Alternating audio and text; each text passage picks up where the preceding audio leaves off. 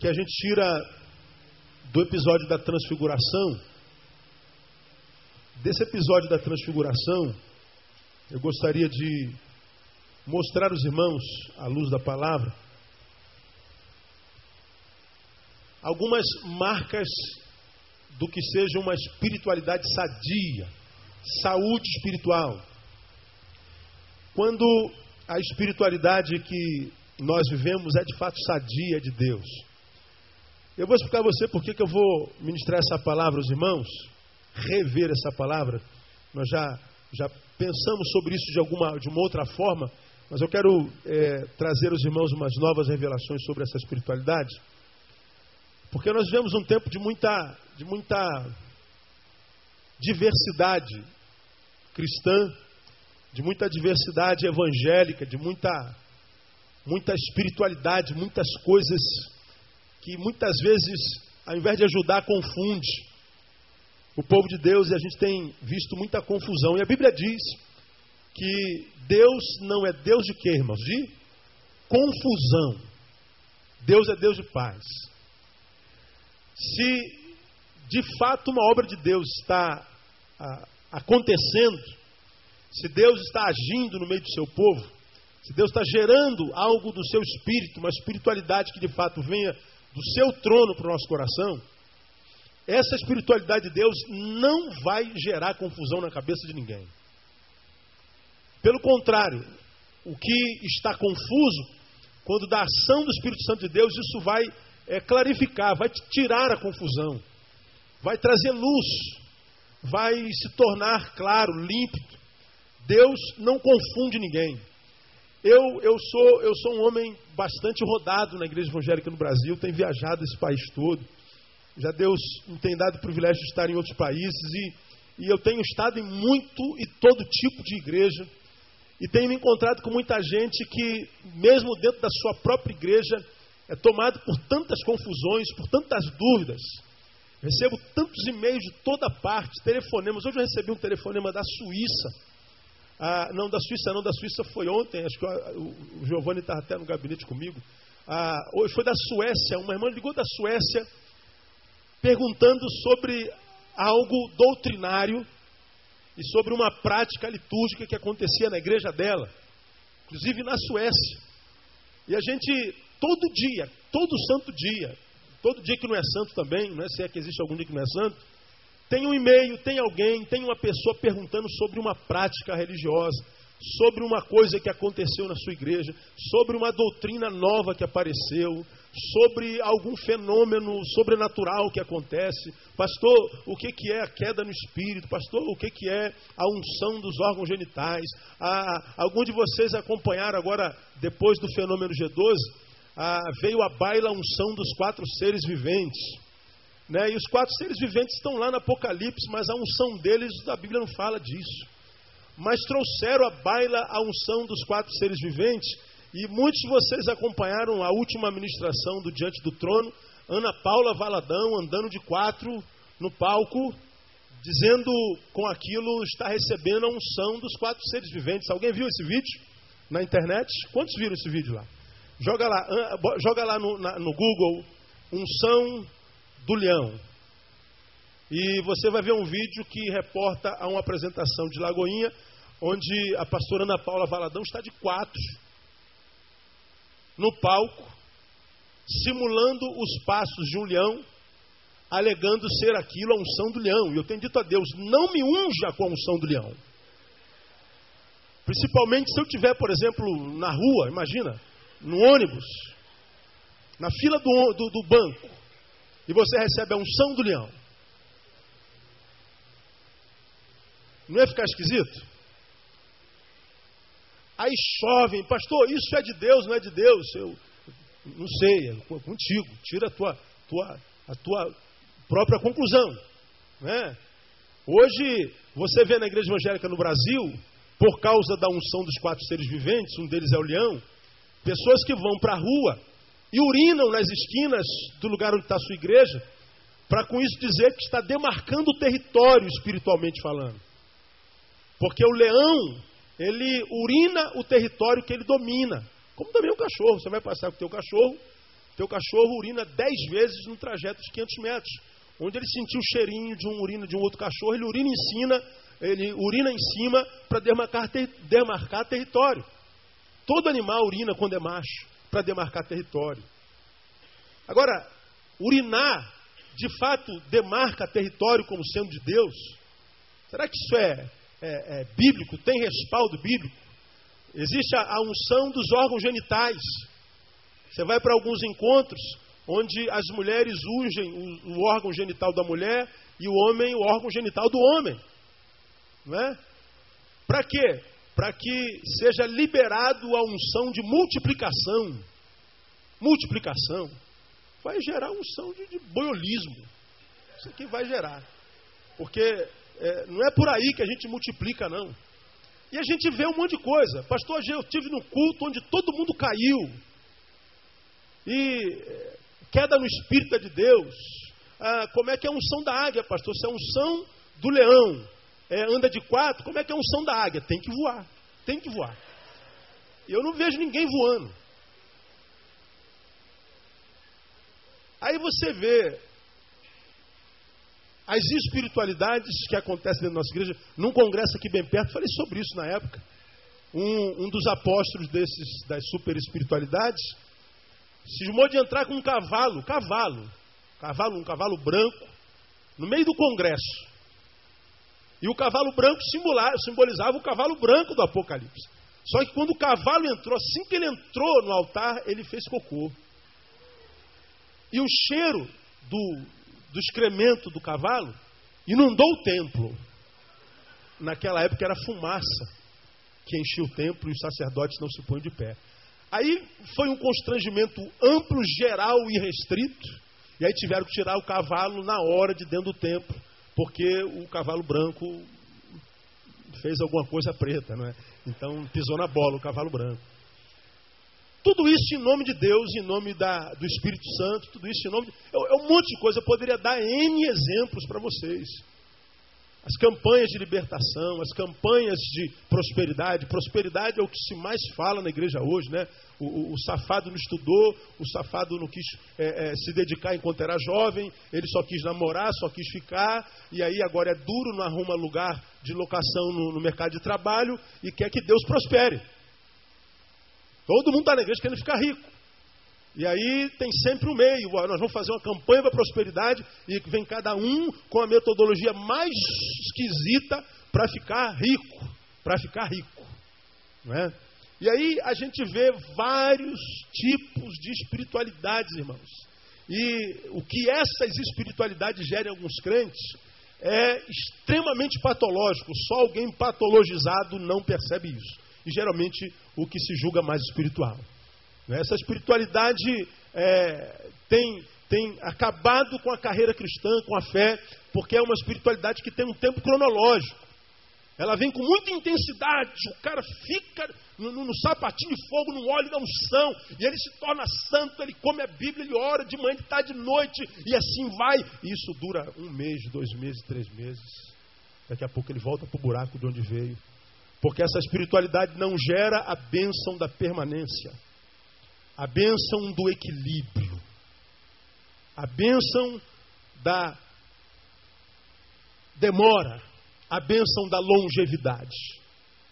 É a bênção que é, é a espiritualidade que te faz passar um ano de alegria na presença de Deus. Quem sabe dois, três, cinco. Mas ele não gera a perseverança, o para sempre não gera eternidade. E eu queria, eu queria mostrar para vocês nesse texto, irmãos, uma proposta de espiritualidade sadia. E a gente está começando hoje, vamos levar algumas quartas-feiras falando sobre ela, e eu queria que você aprendesse isso, até porque nós acabamos de ler que a Bíblia diz que Deus nos ensinaria o que nos seria útil, útil. Que essas espiritualidades estão por aí, elas estão, permanecerão até o dia de Cristo Jesus. Nos tornarmos vítimas delas ou não é problema de cada um de nós. Por isso precisamos conhecer a palavra de Deus, para que nós possamos nos tornar crentes como os crentes da cidade de Bereia, os bereanos, que quando os apóstolos chegaram lá, eles abriram as escrituras, começaram a pregar, mas os bereanos quase que diziam assim: peraí, deixa eu também abrir a Bíblia aqui, para que quando você pregar aí, nós possamos ler aqui e para ver se o que vocês estão pregando é de Deus mesmo. Porque os crentes de Bereia entendiam que o que se prega daqui pode daqui sair como palavra de Deus, mas ao chegar aí não é mais. Porque a palavra que a gente lê aqui passa por dentro do porta-voz de Deus até chegar a você. E é possível que ela saia daqui, palavra de Deus, mas ao passar por dentro de mim, chegue aí não mais palavra de Deus. E quem é que tem que ter cuidado, portanto? Muito mais cuidado tem que ter aquele que ouve do que aquele que prega. O que prega também, porque nós vamos dar conta a Deus do que nós temos pregado por aí. A Bíblia diz lá em Apocalipse que não se deve acrescentar nenhuma vírgula, nem tirar uma vírgula do que está revelado, com perigo de maldição. De modo que quando um pastor, um presbítero, um diácono, um bispo, um apóstolo, um bispo primaz, e daí para frente a gente vai imaginar o que vai acontecer por aí, né? um patriarca, ele abre a Bíblia e prega e acrescenta o que na Bíblia não há, ele vai se ver com Deus. Você pode ter certeza disso. Não passa impune pela mão de Deus. Passa despercebido pelos ouvidos dos que não conhecem a palavra. Vivem sensitivamente, epidermicamente, querem sentir arrepios e a emoção tocada, mas não usam o cérebro com a mesma intensidade que as emoções. E as consequências estão por aí. Eu poderia dar N exemplo de pessoas, inclusive aqui na igreja, que hoje ah, já não estão em lugar nenhum foram atrás das espiritualidades patologizadas, viveram a intensidade, arrebentaram-se e depois não tiveram coragem de retornar. Alguns têm coragem e retornam. Volta meio sem graça, tal, mas tem sempre um abraço para quem quer retornar, né? A casa é de Deus. Mas outros não conseguiram permanecer lá e não conseguiram retornar cá ou para qualquer outro lugar. Hoje estão perdidos por causa da intensidade de uma espiritualidade que viveram que não tinha respaldo bíblico. Então eu queria ler com você Mateus capítulo 17 e hoje introduzir essa palavra e, e começar a pensar com os irmãos sobre uma espiritualidade sadia. Mateus 17. Seis dias depois, tomou Jesus consigo a Pedro, Tiago e João, irmão deste, e os conduziu à parte a um alto monte, e foi transfigurado diante deles. O seu rosto resplandeceu como o sol, e as suas vestes tornaram-se brancas como a luz. A palavra transfigurado aí, irmão, é a palavra metamorfo, que dá origem à palavra que você conhece como metamorfose. Quem sabe o que é metamorfose aí? O que é metamorfose?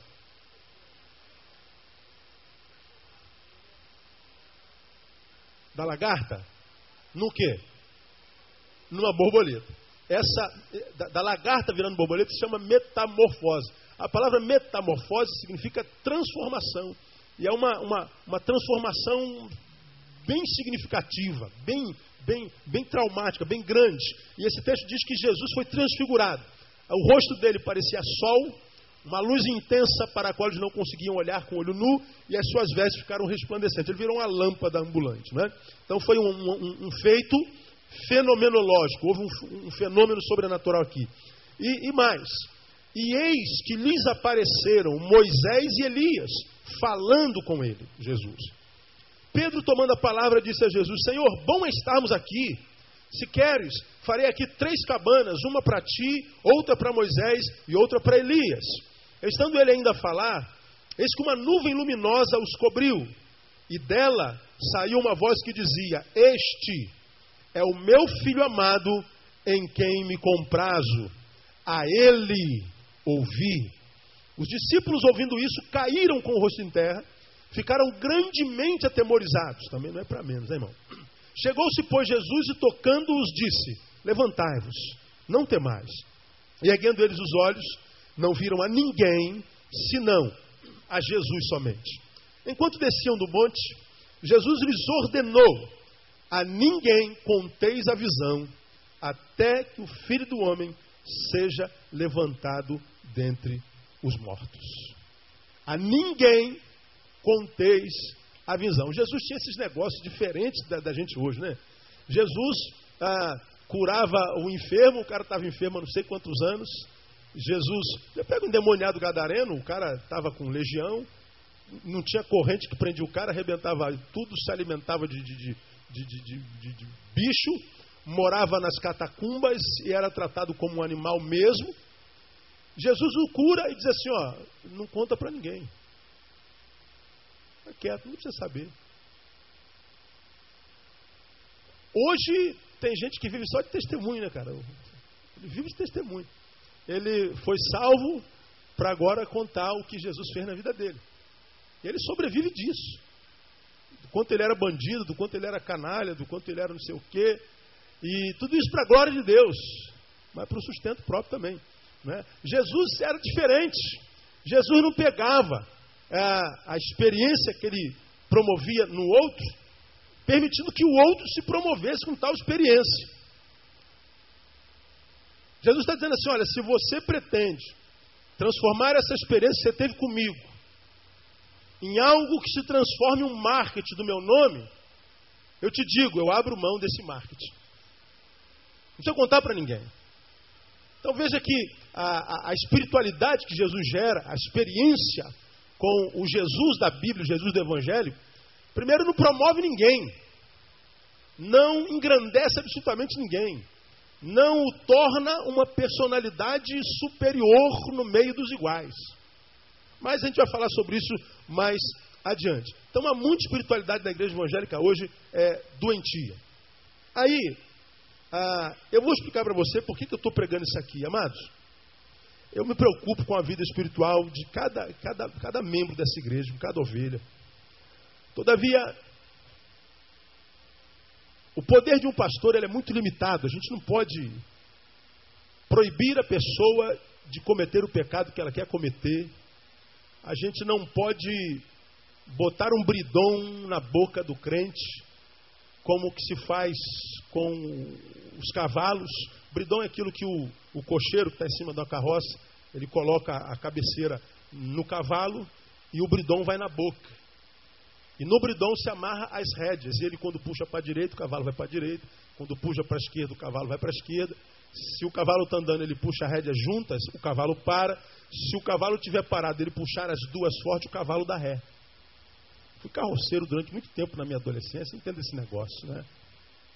E o cavalo, que é muito mais forte que o homem, obedece porque na sua boca tem um bridão. Um pastor não pode botar bridão na boca de uma ovelha. Pastor não pode viver do lado da ovelha 24 horas, mas porque tem milhares dela. Pastor não pode estar apagando incêndios de ninguém o tempo inteiro, senão ele não apaga o fogo de todo mundo e o fogo dele pega, acaba com a vida dele, não tem jeito. O papel de um pastor é mostrar, revelar os desígnios de Deus.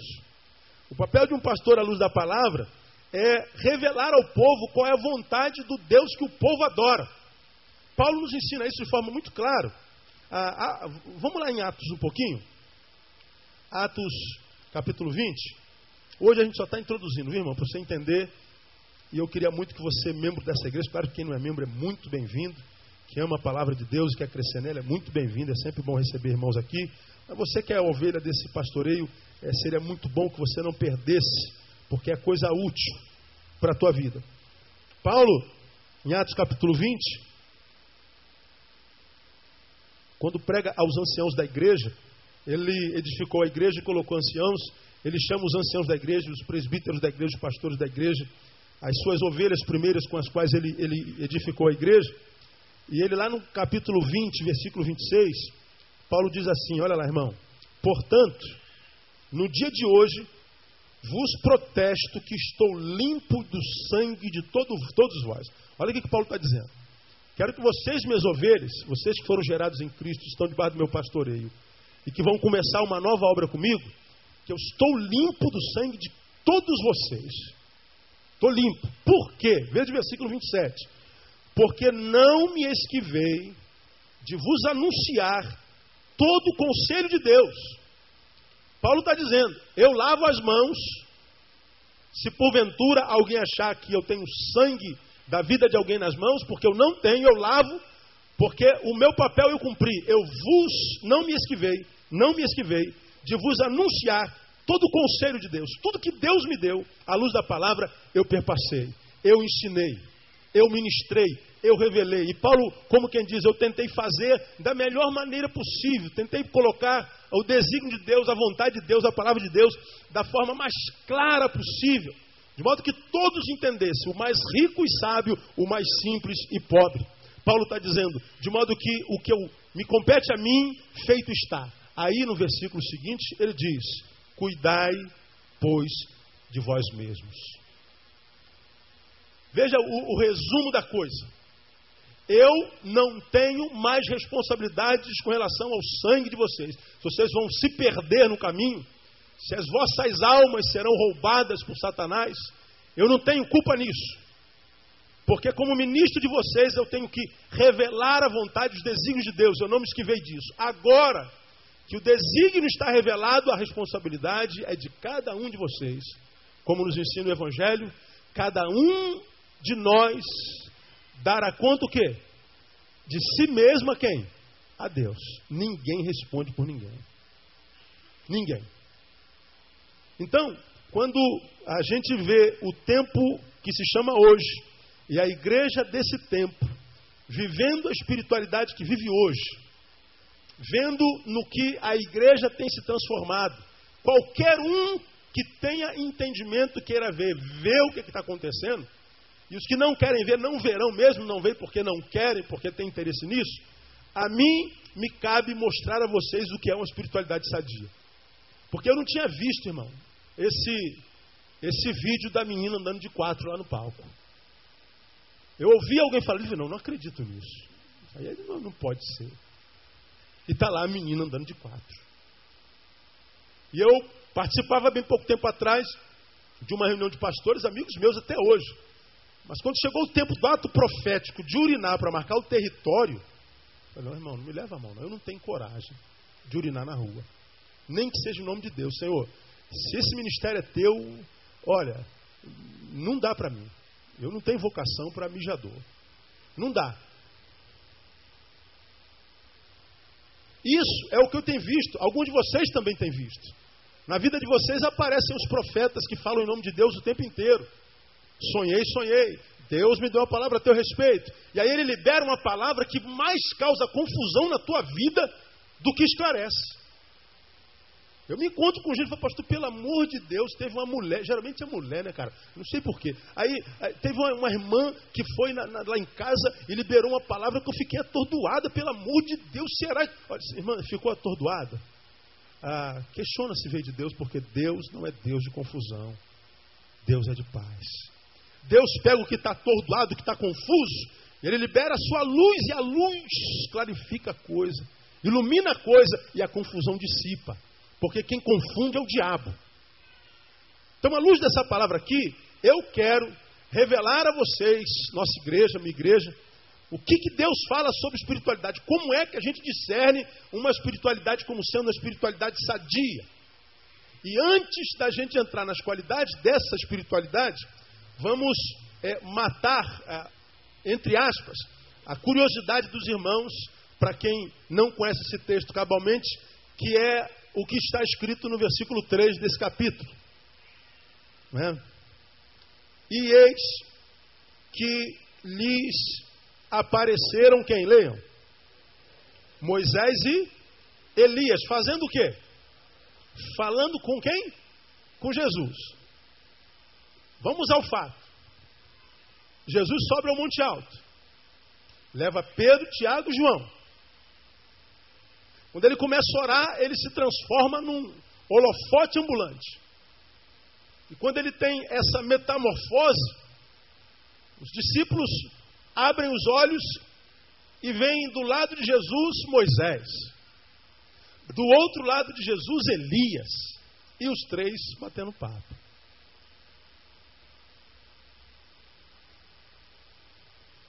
Pedro interrompe a conversa ao Pedrão. Sempre o Pedrão, né? É o cara que arranca a orelha dos outros.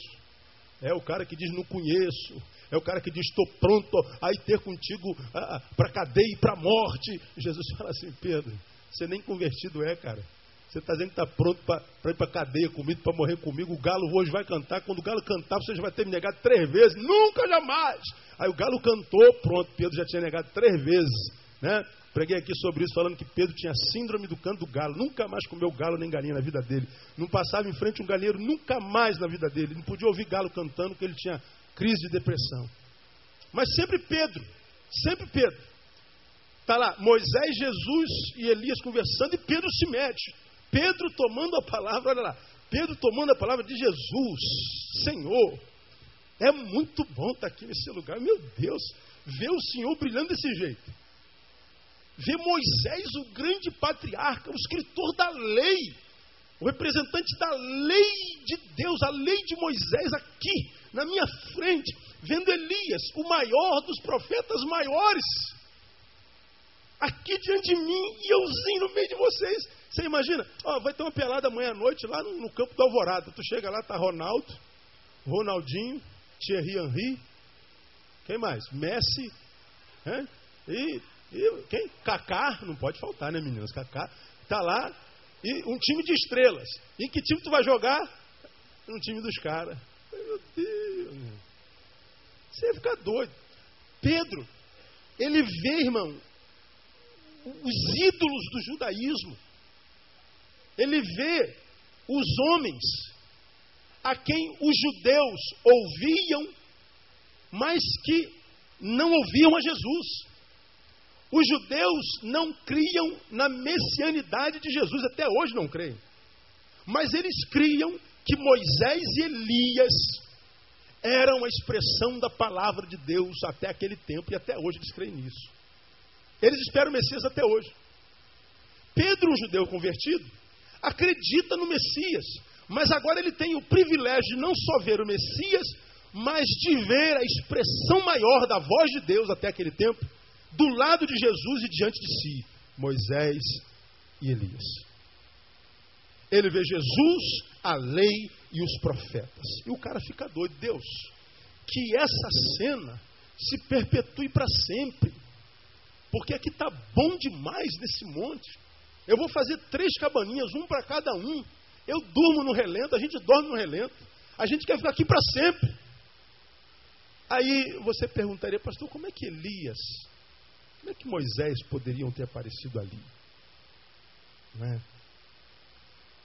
Reencarnação? Lembra quando nós falamos sobre reencarnação? Como é que a gente explica isso aqui? Da seguinte forma: não se explica. A gente elucubra, a gente tem algumas suposições, mas explicação cabal não tem.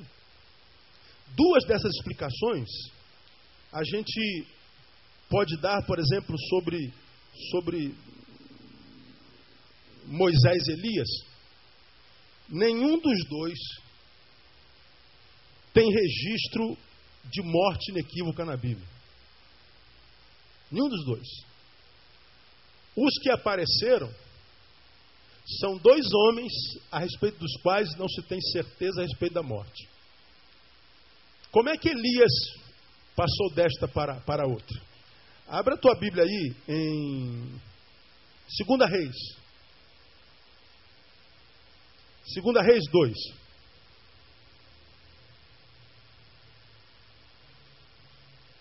Segunda Reis, capítulo 2.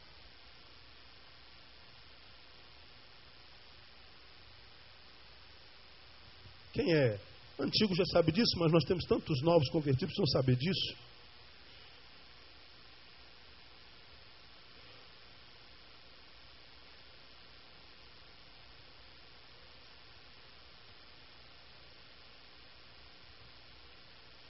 Quando você lê 2 Reis capítulo 2, você já abriu, amém?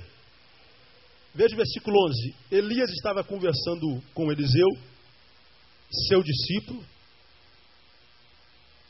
falava-lhe da sua partida, pergunta a Eliseu o que, que ele gostaria de ter de Elias, uma vez que agora ele sabe que Elias ia partir.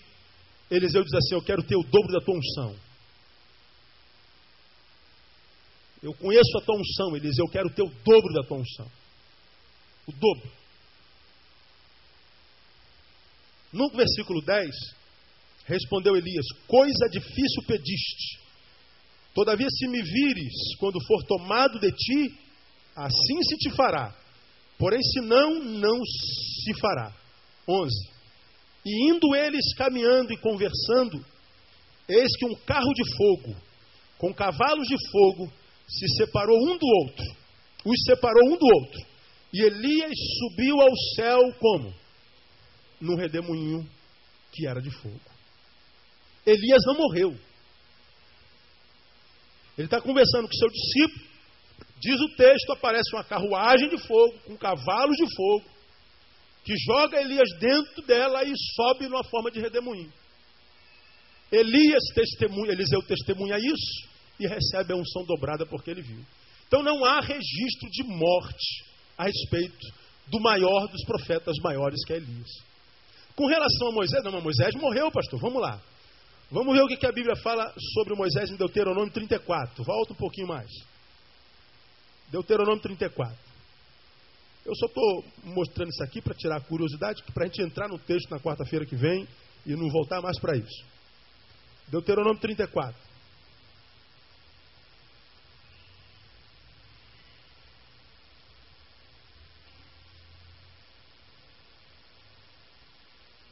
Deuteronômio 34 fala sobre a morte de Moisés. 34, versículo 4. Disse o Senhor, disse-lhe o Senhor: Esta é a terra que prometi com juramento a Abraão, a Isaac e a Jacó, dizendo: A tua descendência darei. Eu te fiz vê-la com os teus olhos, porém para lá não passarás. Olha para cá para a gente continuar lendo. Moisés foi quem tirou o povo do Egito, andou os 40 anos com esse povo até entrar em Canaã. Quando eles estão na entrada de Canaã, Deus fala assim: ó, Moisés sobe ao monte. Moisés sobe ao monte, Deus diz: Olha a terra que eu prometi e perceba que a minha promessa é verdadeira e o povo vai possuir essa terra, mas você não. Você conduziu o povo, mas você não vai entrar nela.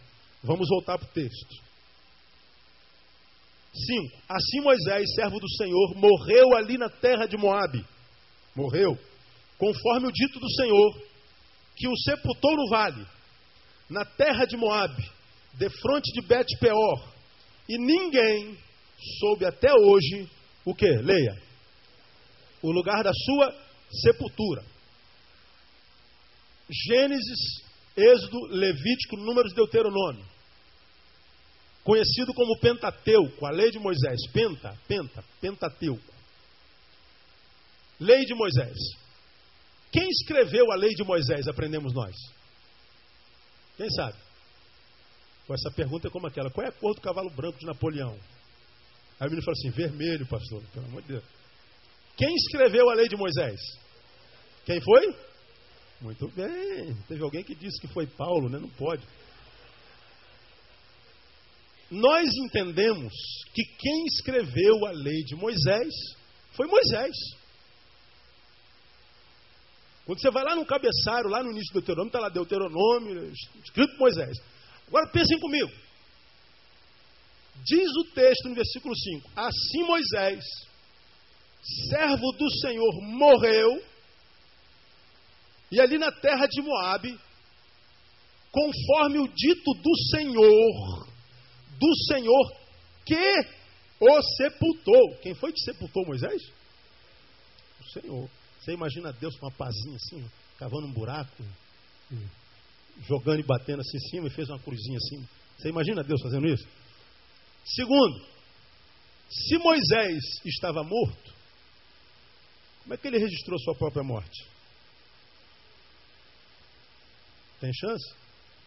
É como o livro né, de Memórias Póstumas de Brás Cubas, ele começa é, escrevendo o livro do seu sepultamento. O meu caixão era assim, tinha tanta gente. Memórias Póstumas. Esse texto, ele é complicado. Ele encaixa em Deuteronômio 29, 29, né? as coisas encobertas são para o Senhor, e as reveladas são para nós.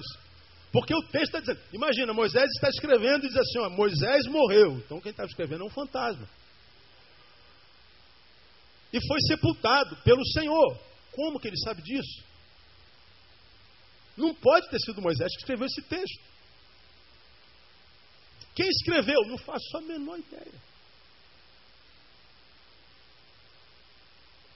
E diz que quem sepultou Moisés foi Deus. E diz que nunca ninguém achou o corpo de Moisés. Agora vamos piorar um pouquinho. Vamos a Judas. Lá o livrinho encostado em Apocalipse. Livro de Judas. Estamos terminando.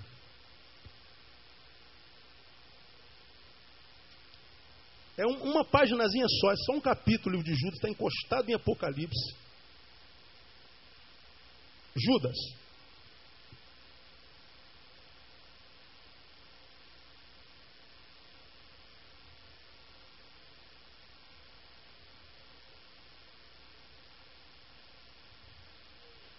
Você já achou Judas? Amém? Muito bem. É um, é um capítulozinho só. O versículo 9 diz uma coisa esquisita.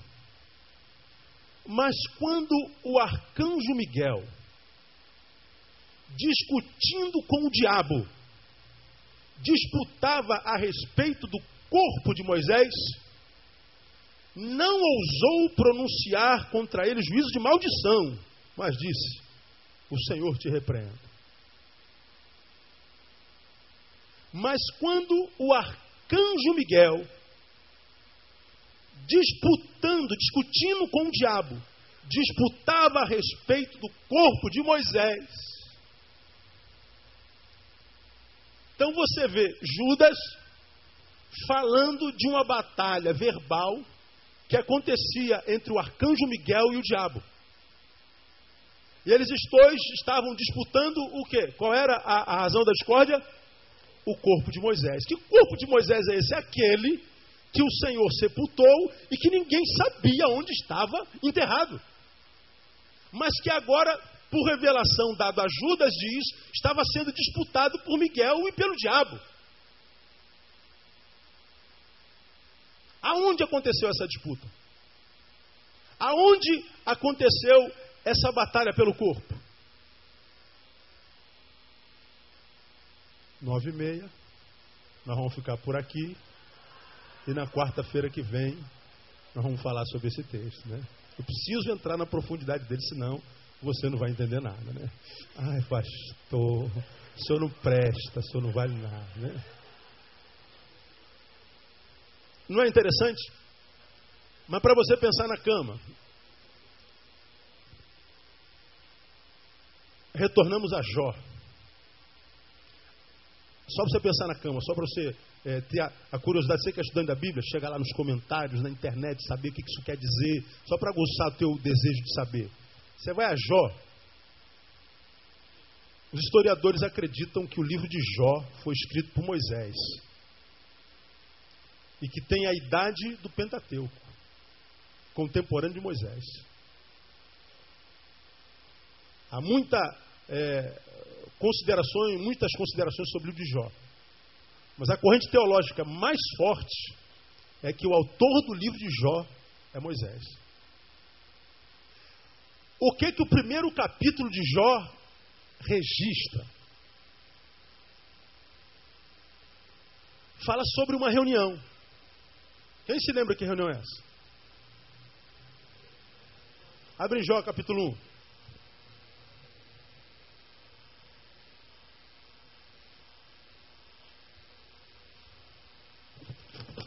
Jó capítulo 1.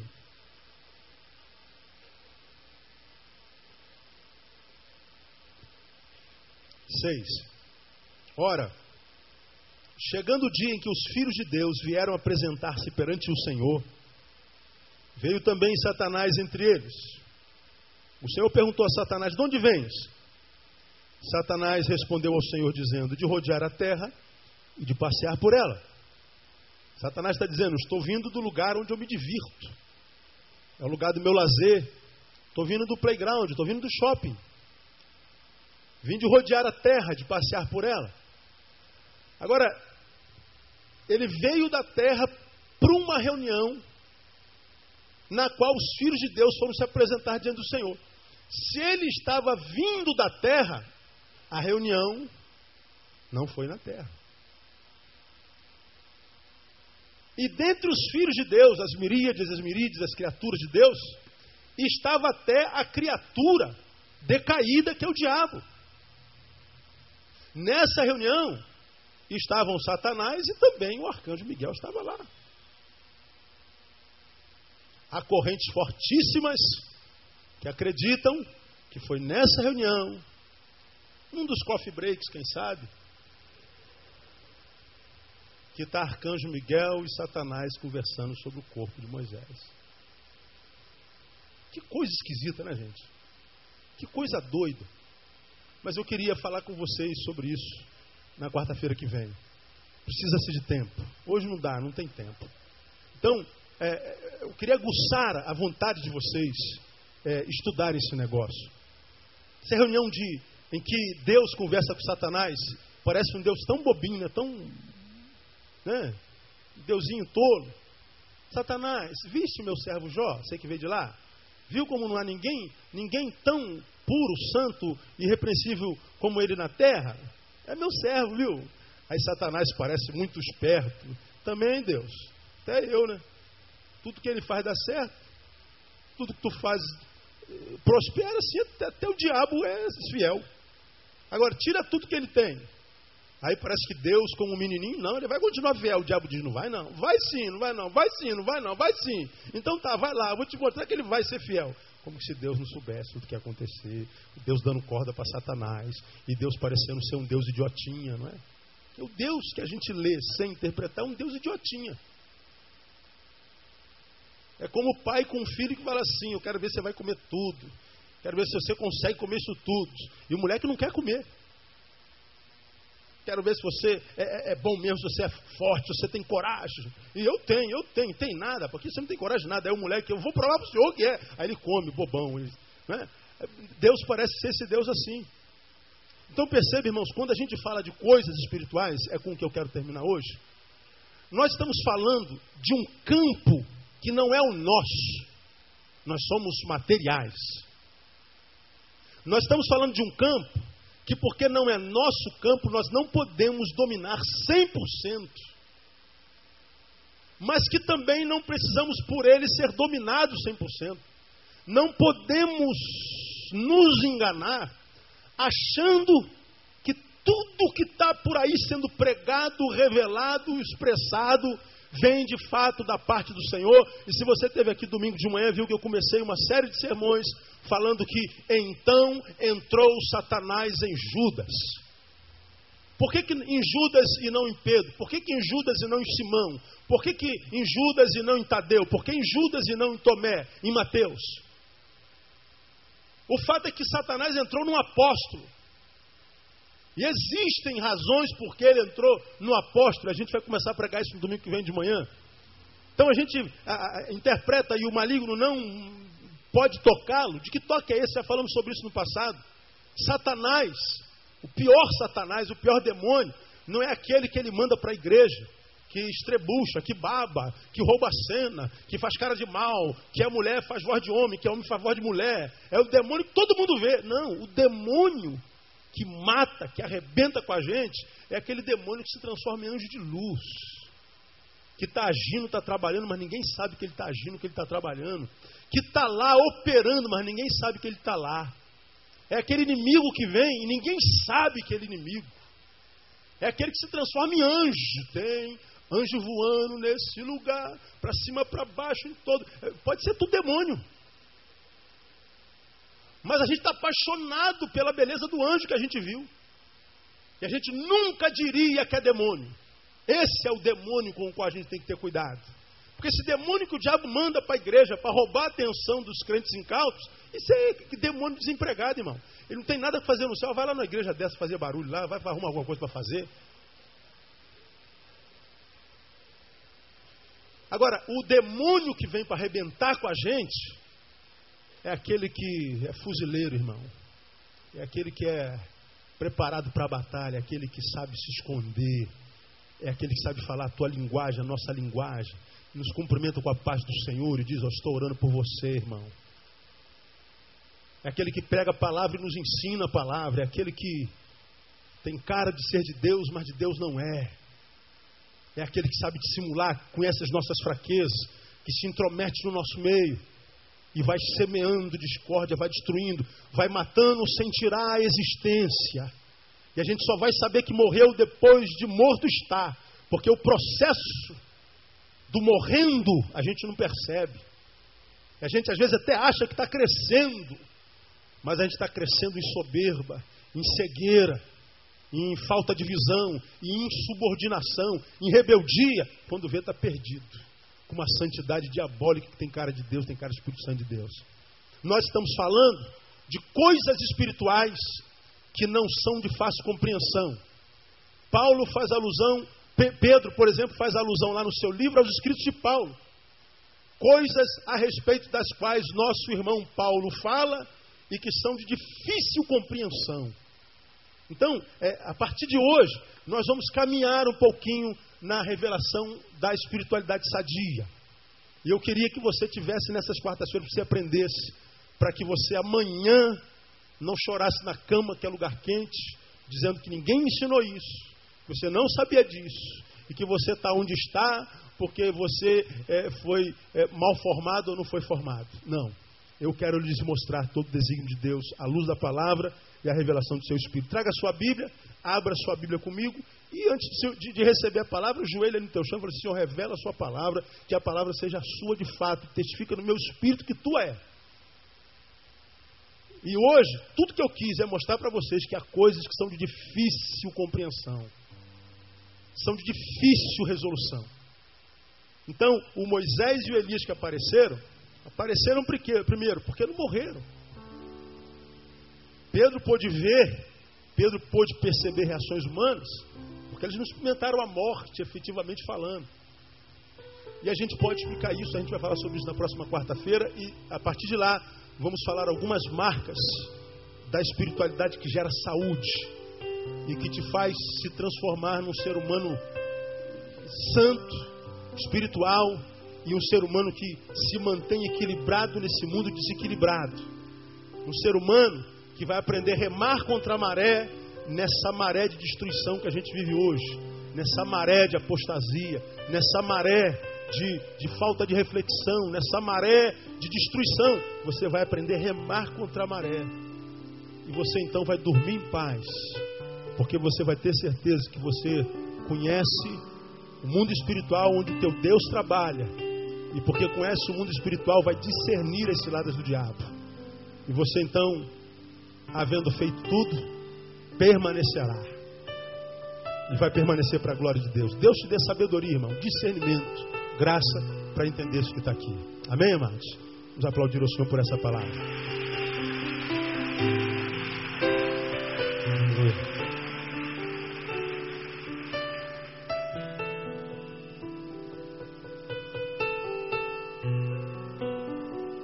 Vamos ficar em pé, irmãos? Vamos embora. Amanhã, reunião às 9 horas da manhã. Dos que querem transferir isso para cá, ok? Chegue a hora e venha preparado para 3 horas de